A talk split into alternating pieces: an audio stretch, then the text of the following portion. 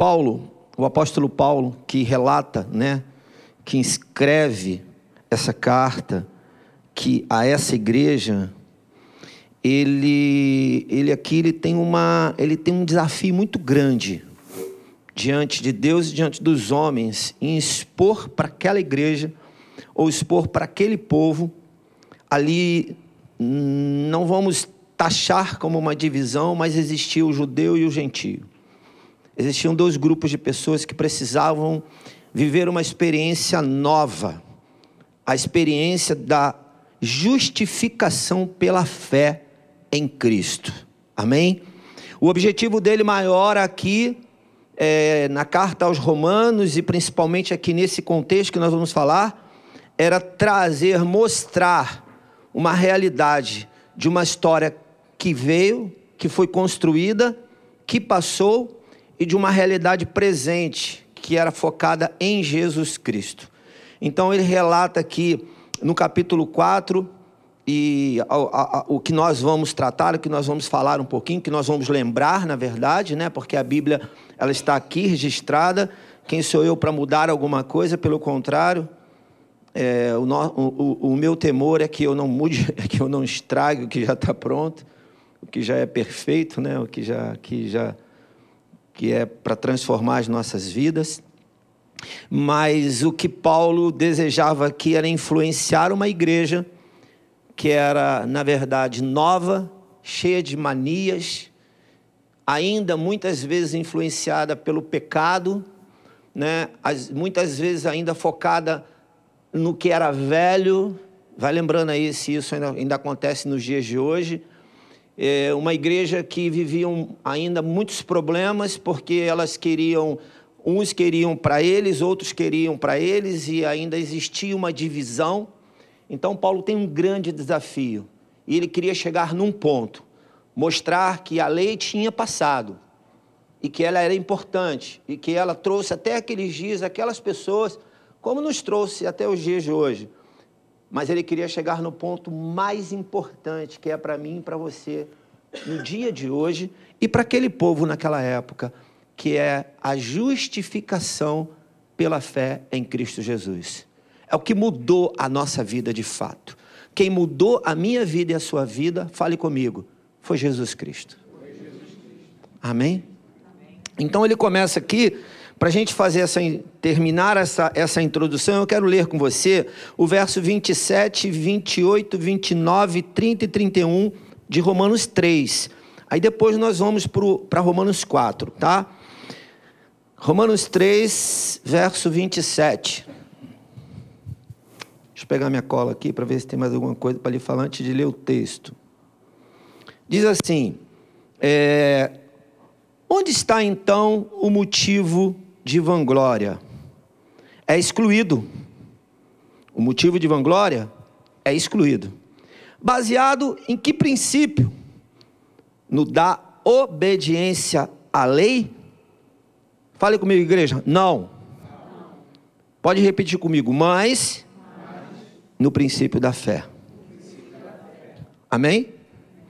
Vou ler o verso 28. Pois sustentamos que o homem é justificado pela fé, independente da obediência à lei. Deus é Deus apenas dos judeus? Ele não é também um Deus dos gentios? Sim, dos gentios também visto que existe um só Deus, que pela fé justificará os circuncisos e os incircuncisos. Anulamos então a lei pela fé? Fale comigo, igreja, de maneira nenhuma. Ao contrário, confirmamos a lei. Aqui nesse ponto, é, Paulo deixa claro para mim e para você, e deixava, deixava claro na, naquele, naquele tempo, de que ele começa a dizer para aquela igreja, para aquele povo, de que o motivo principal pelo que eles estavam ali não era o que tinha trazido eles até ali, mas era onde o que trouxe eles até ali queria chegar, que era na justificação pela fé em Cristo Jesus. Então ele tem esse grande desafio, e é a partir daí que ele começa o capítulo 4, e ele, com muita sabedoria, com muita sabedoria, eu creio dessa forma, ele ele escreve para essa igreja, tentando mostrar uma realidade que tinha passado e que tinha sido boa, não tinha sido anulada, mas não era ela que ia trazer o resgate da minha e da sua vida. E aí ele precisa discorrer com isso, ele precisa falar para aquela igreja. No momento que ele começa a falar para aquele povo, aí nós vamos aqui agora para o capítulo 4 de Romanos. Ele começa a falar e ele traz o relato de uma história que vinha sendo construída e que foi muito bem construída a partir daquilo que Deus fez na vida de Abraão, que é um dos personagens que ele relata aqui, e que essa vida foi, que, que essa história foi sendo construída até os dias de hoje, e uma história bem sucedida, mas uma história que só nos trouxe até o ponto crucial para cada um de nós, que encontrar com Jesus. Que esse precisa ser de fato o que vai mudar a nossa história. Quem muda a nossa história é Jesus Cristo. Abraão foi um homem que foi muito representado, muito bem representado por Deus nessa terra. E Paulo, com toda a sabedoria, por isso eu digo que foi muita sabedoria da parte dele, ele traz o relato usando a figura de Abraão, ele traz o relato também usando a figura de Davi, né? Para mostrar um pouco dentro do contexto a figura de Davi, o quanto ele foi importante também para a nação, mas principalmente a figura de Abraão, que a Bíblia diz que Abraão foi o quê? O pai da fé. O pai da fé.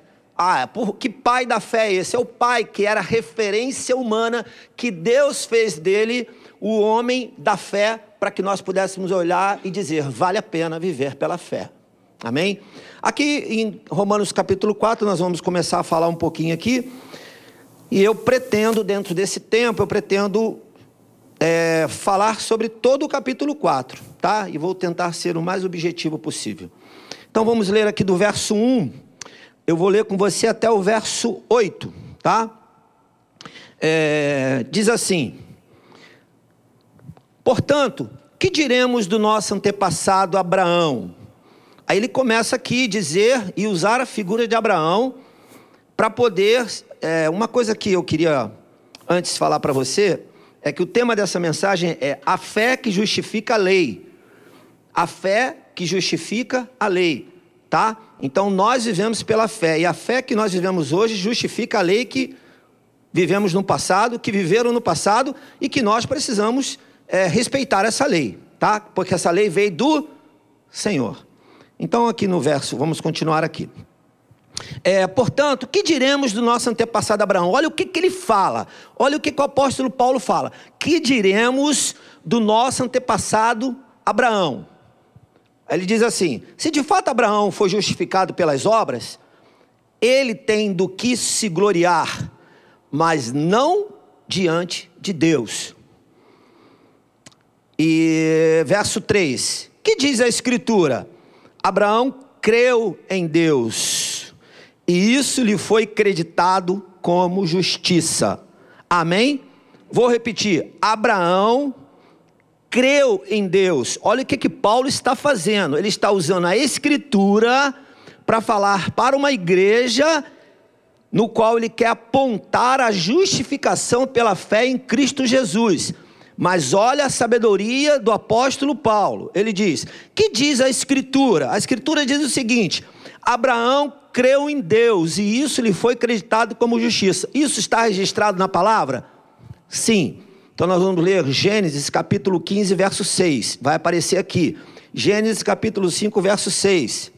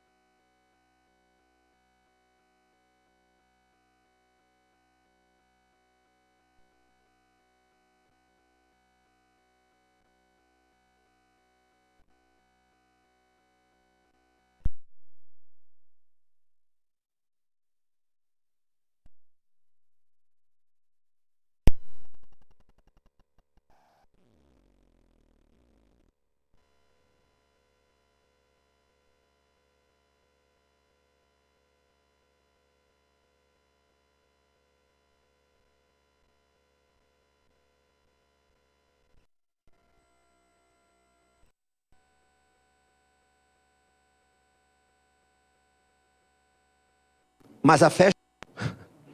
A lei ainda não tinha sido outorgada, mas a fé sim. Por isso ele se tornou o pai da fé. Por isso a história foi construída através dele para que chegasse a mim e a você. E por isso que com toda a sabedoria Paulo ele relata a escritura lembrando do pai Abraão, no sentido de que ele era uma referência de ser um homem da fé. Amém? Aí ele diz assim no verso 4: Ora, o salário do homem que trabalha não é considerado como favor, mas como dívida. Presta bem atenção nisso. Todavia, aquele que não trabalha, mas confia em Deus, que justifica o ímpio, sua fé lhe é creditada como justiça. Amém? Não é pelo seu trabalho, mas é pelo tanto que você crê. Eu acho que isso ficou muito claro para Abraão, sabe por quê? Porque Abraão largou a sua casa, a sua família, a sua riqueza, os seus bens, os seus valores, tudo que ele tinha, e ele foi viver pela fé. E ele viveu pela fé durante muitos anos, saindo daqui, indo para ali, saindo daqui, indo para ali, é, é, abrindo, é, fazendo, montando uma tenda, desmontando uma tenda, montando outra tenda, desmontando outra tenda, peregrinando pela terra, para que ele pudesse cumprir aquilo que Deus estabeleceu na sua vida e através da sua vida. Então não é pelo que nós trabalhamos, mas é pelo que nós cremos. Amém? Não é pelo seu trabalho que você obteve a salvação, mas é pela sua fé em Jesus Cristo que você foi salvo. Então isso, é, isso faz a diferença. A gente precisa parar e pensar um pouco, porque às vezes nós nos tornamos. É, é, como é que fala?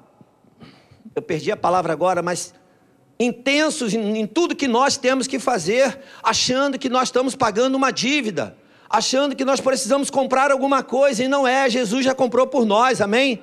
Ele já pagou por nós, ele já pagou o preço que precisava ser pago pelo meu e o teu pecado.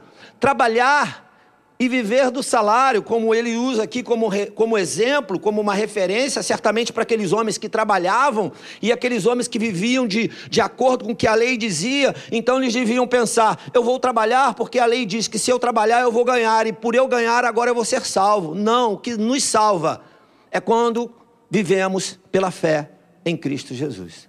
Em Cristo Jesus, né? Não é no homem, porque por que, que, por que, que Paulo trouxe a figura de Abraão? Porque aqueles homens acreditavam no pai Abraão. Eles criam na referência daquele homem. Mas o que te salva não é o homem, é Jesus Cristo. Então nós precisamos parar e pensar um pouco. Né? O que, que estamos fazendo para que de fato a gente obtenha a salvação? Para que a gente viva a promessa da salvação. Por que uma promessa? Porque Jesus voltará. E quando ele voltar, ele vai levar aquele que creu no seu coração e com a sua boca confessou que Jesus Cristo é o Senhor. Continuando aqui, aí ele fala de Davi no verso 6. Davi diz a mesma coisa quando fala da felicidade do homem a quem Deus acredita justiça independente de obras. Como são felizes. Aí ele fala, ele usa exatamente a palavra novamente usando a referência de um outro homem, Davi, que foi uma referência, amém? Ele foi de fato uma referência. E ele diz: Como são felizes aqueles que têm suas transgressões perdoadas, como são felizes aqueles que têm suas transgressões perdoadas. Você é feliz por isso? Porque quem nos perdoa as transgressões, quem é? Jesus. Se você vive a plenitude da vida de Jesus, não tem como você não ser feliz. Você não precisa de coisas mirabolantes. Você precisa viver na totalidade da vida de Jesus, inteiro com Jesus.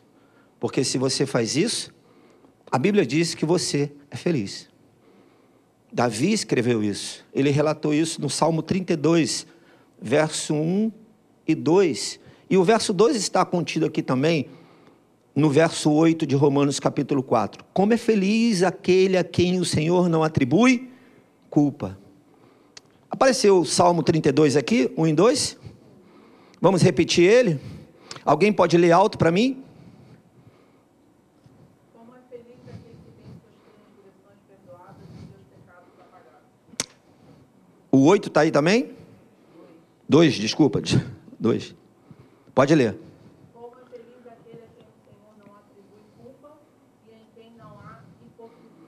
Amém? Então Paulo relata novamente a, a palavra, trazendo a figura de um outro homem como referência de que viveu numa época, agora esse homem viveu numa época onde a lei já tinha sido estabelecida. Mas quem que era o pai da fé, Davi ou Abraão? Abraão. E, e, e Paulo está falando de fé. Ele está falando de fé, ele está usando a lei como uma referência, mas ele quer chegar na fé. O que ele quer de fato trazer para aquela igreja era a figura de Jesus Cristo, não da lei, mas a figura de Jesus, porque a lei já estava lá, já tinham muitas interpretações sobre ela, muitos já sabiam da lei. O grande problema é que a maioria não conseguia viver integralmente o que a lei dizia foi necessário a justificação pela fé através de Jesus Cristo, para que nós pudéssemos ter as nossas vidas e as nossas transgressões perdoadas. Amém? É, então terminamos aqui esse, esse ponto aqui que eu queria falar para você. Abraão não pôde se vangloriar de suas obras, pois, Deus estabeleceu pela fé e não pela lei.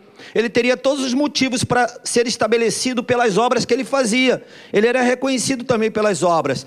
Mas Deus mudou a história dele. Deus mudou a história dele. Se você hoje é uma referência de homem de fé, é muito melhor do que você ser uma referência de homens de obras. Sim ou não? É o que Paulo estava querendo dizer para aquela igreja. Aquele que vive pela fé vai fazer obras, não tenha dúvida, mas muitas vezes fazemos obras e esquecemos de viver pela fé, porque vivemos pelo que nós vemos e não pelo que não vemos. As obras, ela nos, ela, ela, ela nos faz olhar para o agora. A fé não, a fé faz nos olhar para aquilo que ainda não existe. E era isso que ele estava querendo desconstruir no coração daquele povo, não ignorando o que a lei dizia, mas dizendo é o seguinte: é pela fé, é pela fé, é pela fé, não é mais pela lei, é pela fé. Quando a fé lhe foi acreditada como justiça, ele passou a ver a promessa. Estou falando de Abraão e serve para mim e para você. Quando eu abro mão, quando eu abro mão, não, desculpa, mas quando eu é, entendo que não é mais pelas obras, não é pelo que eu faço, não é pela, pela minha desenvoltura, não é pela minha articulação, não é pelo meu conhecimento natural, enfim, por todas essas coisas que a gente poderia citar aqui, muitas delas, nós descobrimos que é pela fé. E quando é pela fé, eu consigo enxergar a promessa. Preste bem atenção numa coisa: Abraão recebeu a promessa no capítulo 12. Deus falou com ele: sai da tua terra, da tua parentela. Ele fez algumas coisinhas e foi caminhando e foi indo e, e, e se esticou tudo que ele podia, mas chegou uma hora que ele parou. Ele não conseguia ir mais. Aí Deus foi, tirou ele de um conforto. Às vezes nós precisamos entender que viver pela fé, Deus vai nos tirar de um certo conforto. Sai da tua tenda aí, sai do teu conforto, do teu soninho, da onde você está aí, confortável. Vem aqui para fora agora. Né? Se ele viu as estrelas é porque era noite, né? Não era durante o dia. Mas podia ser durante o sol de 40 graus que nós estamos vivendo hoje, né? Vem ver esse sol rachando, Abraão, para ver se é legal. Sai desse conforto e vem para o sol aqui. Na verdade não foi, foi para a brisa de fora, mas saiu daquele conforto e veio. Deus falou com ele: Olha, olha para a estrela dos céus aí. Está vendo? Então, é desse tamanho aí a geração, né, que eu quero trazer a partir de você. Mas você precisa crer. A Bíblia diz que Abraão creu. E quando ele creu, a, a justiça lhe foi imputada pela fé.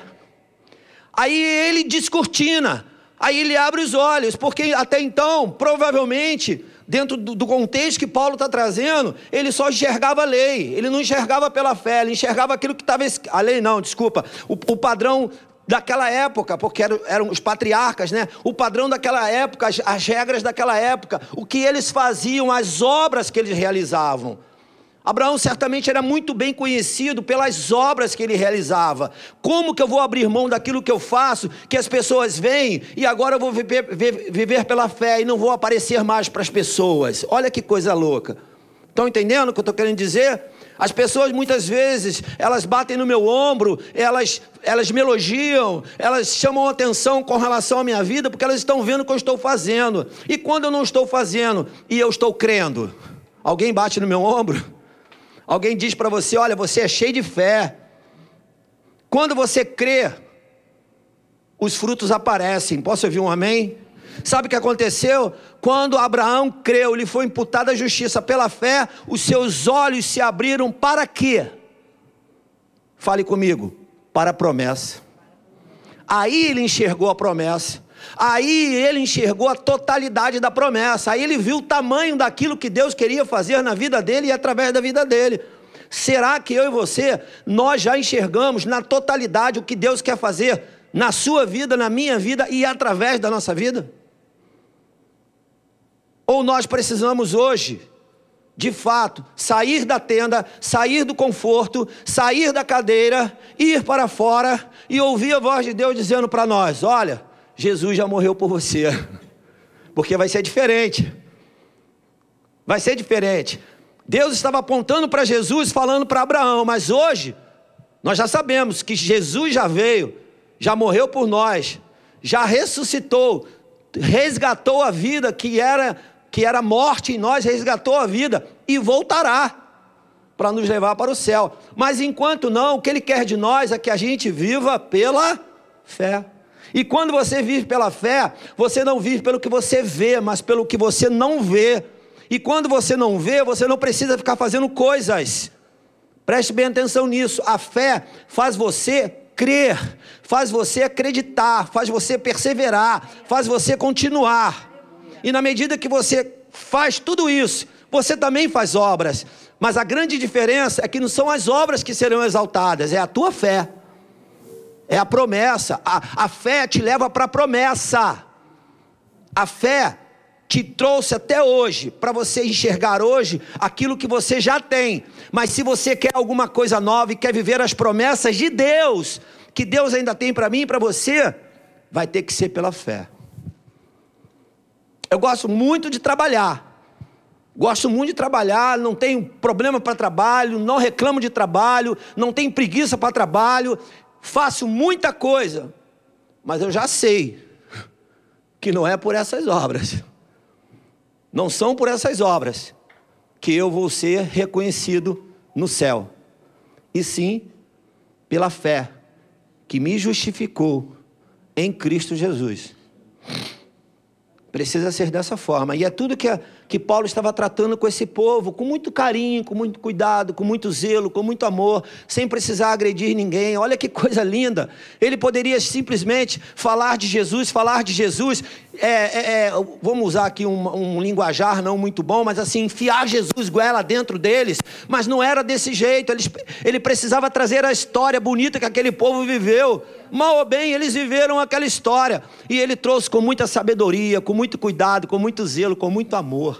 Porque ele sabia o quanto aquele povo sofria no pecado. É uma coisa que nós, como igreja, precisamos parar e pensar. Quando você estava sem Jesus, você sofreu? Ou você sofria muito? Responde para você mesmo. Da mesma forma, tem muitos sofrendo sem Jesus. O que Paulo queria era mostrar para aquela igreja que além deles precisarem mudar a forma deles pensarem e o caminho que eles precisavam fazer para chegar ao céu, eles também seriam um instrumento nas mãos do Senhor para mudar a história das pessoas que ainda não conheciam Jesus. Amém? Então nós não enxergamos a promessa porque não vivemos por fé. Quando Abraão abriu os olhos ali, que Deus falou com ele. Você imagina Deus falando com Abraão, gente? Se, se você for estudar a história de Abraão, Abraão viveu numa cidade onde o paganismo prevalecia. onde crianças eram torturadas, eram mortas para serem oferecidas em sacrifício. E de repente esse homem está, de alguma forma, sensível à voz de Deus. E ele ouve uma vez, e ele ouve duas vezes, e na medida que ele ouve, por isso que nós precisamos fortalecer a ideia do Espírito da Verdade.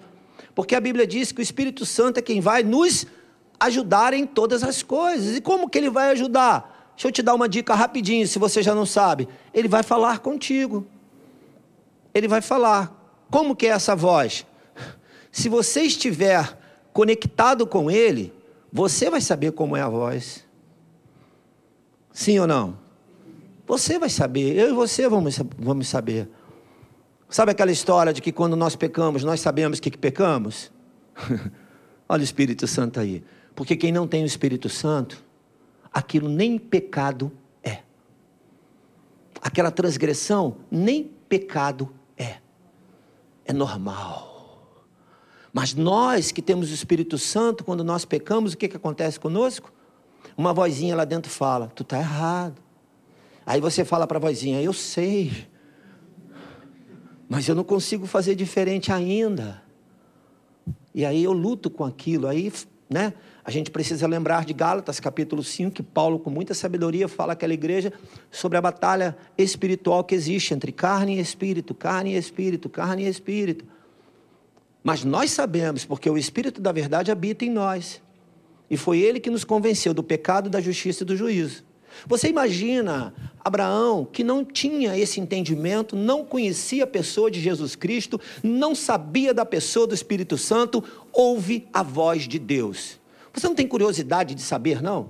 Eu tenho curiosidade de saber. Se eu encontrar com Abraão no céu, eu vou sentar com ele num bate-papo, tomando um café e vou perguntar para ele: Abraão, como que você ouviu aquela voz? Como foi a voz? Se foi uma voz realmente audível que ele ouviu. Mas como foi esse relato, esse momento, essa história? Na primeira vez, Abraão, como foi? Na segunda vez, como foi? E Paulo, com muita sabedoria, traz essa história para convencer, mostrando a história que era bonita e que nos trouxe até o ponto maior, que é viver a justificação pela fé em Cristo Jesus. Eu não tenho muito mais tempo. E eu tenho muita coisa aqui para falar. Então eu só vou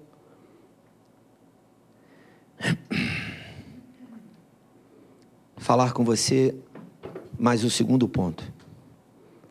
Romanos capítulo 4, do verso 9 ao 12, diz assim: Destina-se essa felicidade apenas aos circuncisos ou também aos incircuncisos? Do que, que ele está falando? Ele está falando da felicidade de ter as transgressões perdoadas. Amém? Aí ele continua dizendo: Destina-se essa felicidade apenas aos circuncisos ou também aos incircuncisos? Eu não queria precisar tomar muito tempo aqui falando de circunciso ou incircunciso.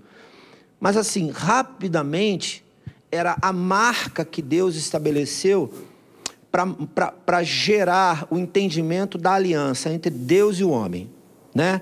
Então, o corpo do homem, num determinado órgão, era, era comprometido. Tinha que sair sangue. E aquele sangue apontava para quem? Jesus. Então a circuncisão era isso. Os que eram circuncidados, eles tinham a feridinha no corpo, a marca. Os que não eram, não tinham. Aí, o texto aqui está dizendo o seguinte: destina-se essa felicidade apenas aos circuncisos ou também aos incircuncisos? Vamos continuar a leitura. Já dissemos que, no caso de Abraão, a fé lhe foi creditada como justiça, prestem bem atenção. Sob quais circunstâncias lhe foi creditada a fé? Antes ou depois de ter sido circuncidado?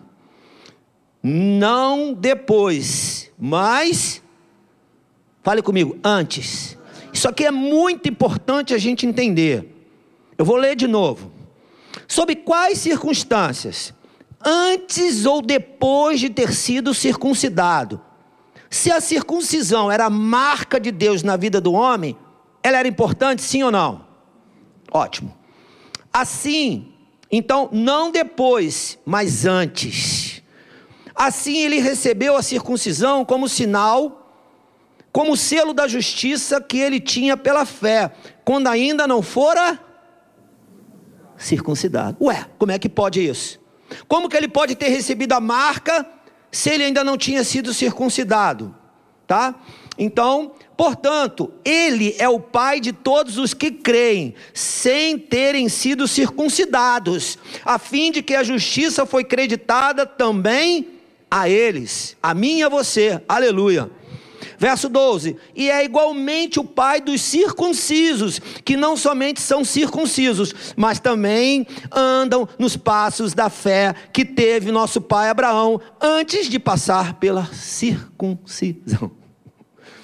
Meus amados, definitivamente aqui, o que fica claro para mim e para você é que a circuncisão ela foi importante, ela foi uma marca, ela, ela foi gerada do coração de Deus para aquele povo, para separar, para fazer diferença, para mostrar vocês são diferentes, vocês vivem uma vida diferente. Mas olha só, na época de Abraão, ele não tinha sido circuncidado ainda, e ele era o pai da fé, e ele era aquele que ia gerar uma geração futura, um povo santo, um povo transformado, um povo que seria geração de Jesus Cristo, que a descendência maior de Abraão seria Jesus Cristo. Então, a circuncisão era importante, mas o mais importante era a justificação pela fé em Cristo Jesus.